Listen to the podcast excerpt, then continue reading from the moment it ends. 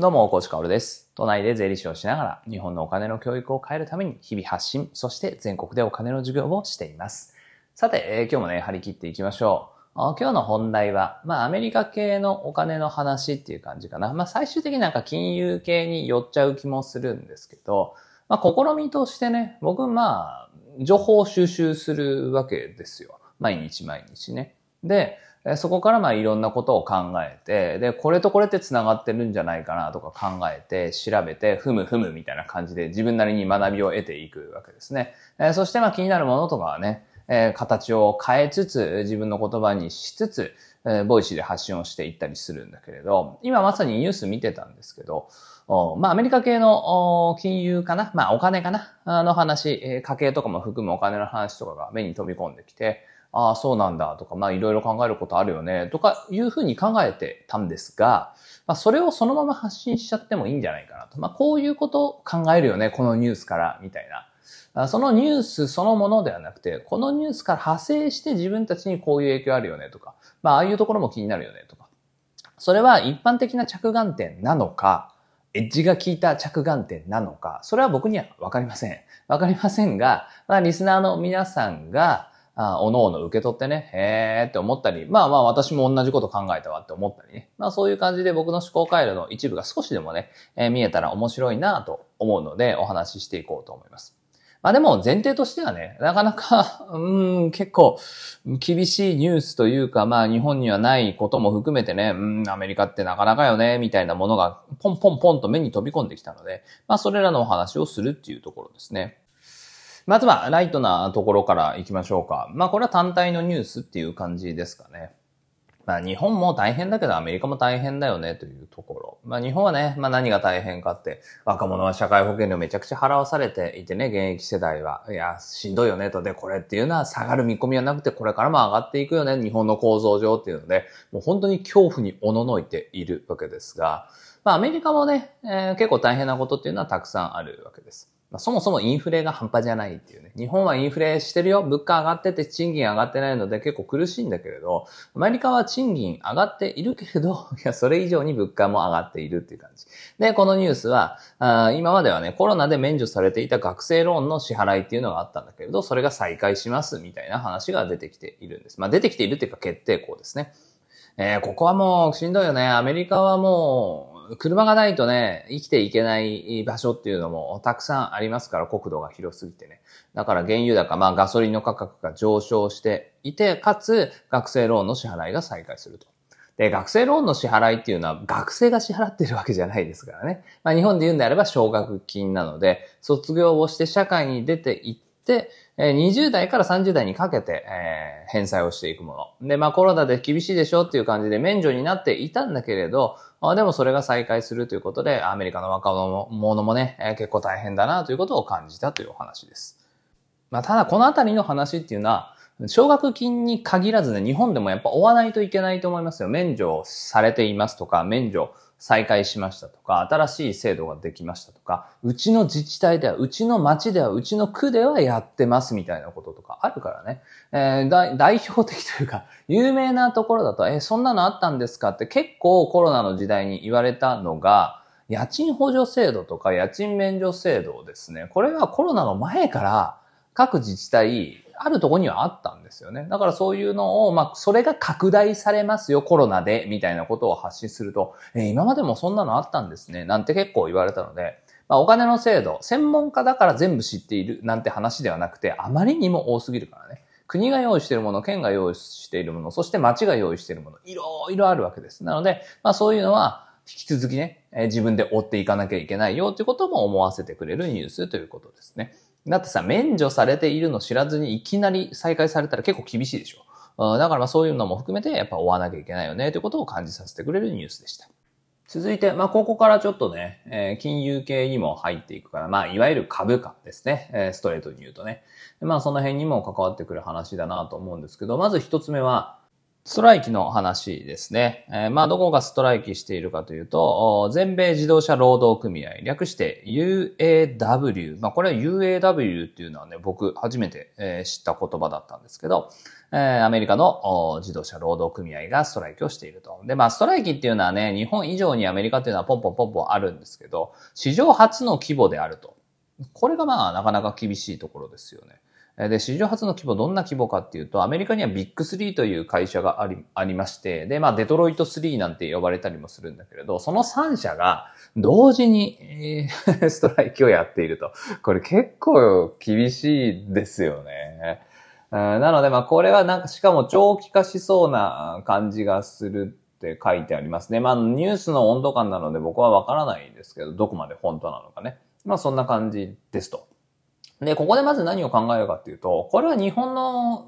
その自動車関連の株価、上がりそうだよねって思いますね。僕だったらね。うん、上がりそうだよねって。で、まあトレーダーでもないし、日本株は僕は最近買ってないので、なんともですけど、日本株で、まあ高配当株、自動車系で高配当株ってあったっけ？まあでもあったよね、なんか。ちょっと思い出せないけど。まあ高配当株とか僕やっていた時期があったんですけど、まあそういう時に、ちょっと上がりそうだから仕込んでおくかとかいう思考回路にはなるかなというところです。まあ、あとはね、先ほどインフレの話出てきましたけど、各国、日本、アメリカね。インフレとこれ結びつけるんであれば、やっぱりインフレ懸念材料の一つではありますよね。ストライキが起こっていても、やらなきゃいけないことっていうのはあるわけですよね。で、それやらなきゃいけないことっていうのは、まあ、その、やれる人で解決、無理やり解決をしていくんだけど、無理やり労働力をかけてね。でも足らない部分っていうのはお金をかけて人を呼ぶっていう可能性っていうのはあるわけで。まあ、それは自動車産業だけじゃなくて、ストライキが起こってもでもやらなきゃいけないこと、もっと小さくするんであれば、今日やらなきゃいけないことがあなたにあるとして、あなたがぶっ倒れてしまったら外注に出すでしょ。それはお金かかるわけじゃないですか。つまり原材料が、あそこにかかるコストっていうのがかかる。あ、高くなる。それは価格に転嫁されていくので、まあ、ストライキっていうのはインフレ、上昇懸念材料じゃないかなと僕は思いますね。あとはもう一つ、これをね、あの、話には聞いていたことがあるし、言葉も聞いたことがあるんだけれど、まあ、改めてちょっとだけ調べてみたら、まあ、すげえなと思いましたね。えー、アメリカは今年ね、政府閉鎖の 可能性があると。政府閉鎖って皆さん言葉ご存知ですか？政府閉鎖っていうのはね、アメリカは今までも何回かやっているんですよ。で、2000年代は、え、1、2、3回ですね。3回政府閉鎖っていうのをやっている。これはなんかもうアメリカやめますみたいなことではなくて、議会の予算案っていうのが全然成立しなくて難航して難航して、で、最終的には政府省庁みたいなね、まあ政府がこう管轄するような建物とかが閉鎖になっていく。まあやんないよ。まあこれもストライキに近いものっていう理解でいいんですかね。まあそんな感じになっていくわけです。まあ、こういうの見るとね、ひとまず思うのはね、思考回路うんぬんではなくて、ひとまず思うのは、まあ、アメリカってやっぱさすがだよねって思いますね。日本ではね、まあ、なかなかこういうことは起こらないでしょう。あでもまあ、日本でもし起こったとすれば、まあ、国会図書館とか国立系の公園、美術館とか政府施設っていうのはどんどんどんどん動かなくなるっていう感じだね。で、この政府閉鎖っていうのは調べていくとですね、長い時だと3ヶ月ぐらいやっちゃってんのよ。まあこれやってるのトランプさんの時なんですけど、あまあやってると。そうすると、まあ結構いろいろなところに影響が出そうだなと。じゃあ、例えば9月の末から政府閉鎖が始まって、まあ、10月丸々いっぱい政府閉鎖するとなると何が起こるかというと、まあ当然そういう国立系のね、施設云々はね、まあ動かない、止まっちゃうよっていう話もあるんだけど、それより何より僕の思考の中では気になるのは、やっぱり11月1日の FOMC ですね。FOMC。まあ僕のリスナーさん、皆さんご存知の方多いかなと思いますが、まあアメリカの連邦公開市場委員会かな。うん、そうですね。おそらく。間違ってたらごめんね、日本語がね。何をやるかっていうと、まあ、経済大国第1位であるアメリカの金融政策についてお話をするっていう、話し合うっていうところなので、えまあ、ここの移行で、まあ、各国のインフレの状況とか、まあ、アメリカインフレしていくよねと、アメリカ利上げが止まるよねとか、まあ、いろいろあって、えー、市場全体が大きく動くっていうところです。まあ、ここに向けて、政府閉鎖のまま行く、まあ、予算決まってないまま行くってなると、この連邦公開市場委員会 FOMC の決定に影響を及ぼす可能性もなきにしもあらずなんじゃないかななんて個人的には思ったりするわけです。まあ、とはいえね、僕は 専門家ではないので、金融のね、あのちょっと難しいところであるけれど、まあ、11月は利上げはあんまり可能性ないんじゃないの？なんて、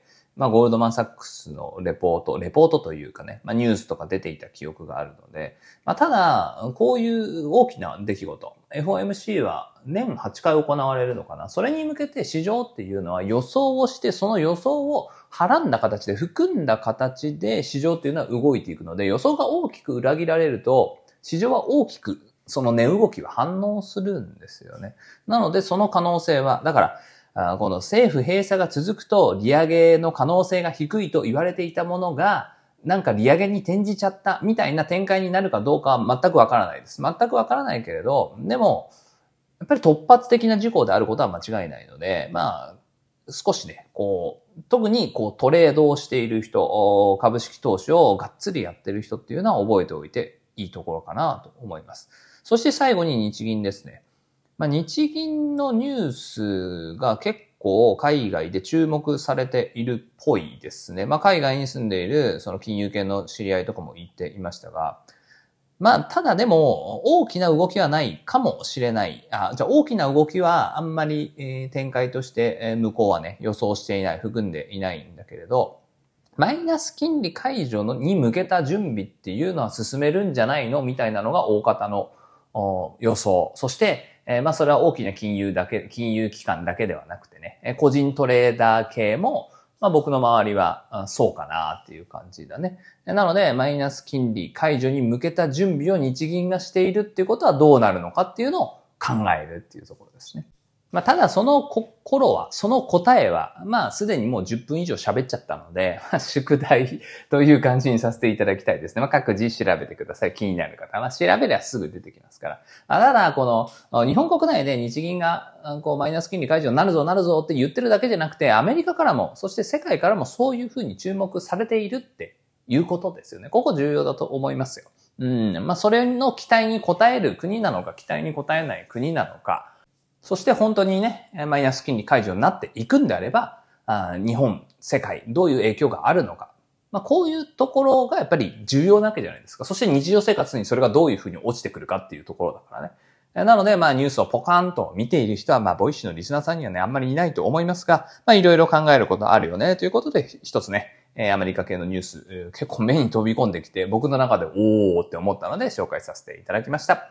最後にお知らせです。えー、プレミアムリスナーをやっていまして、まあ、今月ね、入会してくれる人ほんと多いんですよね。おそらく明日のセミナー、あこれにめがけてね、入会してくれている方も多いんじゃないかなと思います。あとは先々週のインボイス制度の話かな。あの辺が聞きたくてという方も多いんじゃないかなと思います。本当に皆さんありがとうございます。まあ明日のセミナーはね、まあ Voicy のライブアワーの機能を使ってやりますから、プレミアムリスナーに参加していただければ、ギリギリに参加していただければ OK ですから。え明日の20時からね、えセミナーライブやりますので、ぜひぜひご参加ください。え題して、え初歩、初歩から学ぶマネリティアップセミナー防御力編ということで、まあ国の制度だよね。まあこれ使って防御力高められますよ、みたいな話を中心に。そしてライブでいただいた質問はなるべく時間の許す限り全部答えるという感じでやっていきます。アーカイブはね、土曜日の朝に残りますので、リアルタイムで参加できない方もご安心ください。それでは本日も張り切っていきましょう。素敵な一日をお過ごしください。最後まで聞いてくれたあなたに、幸あれ。じゃあね。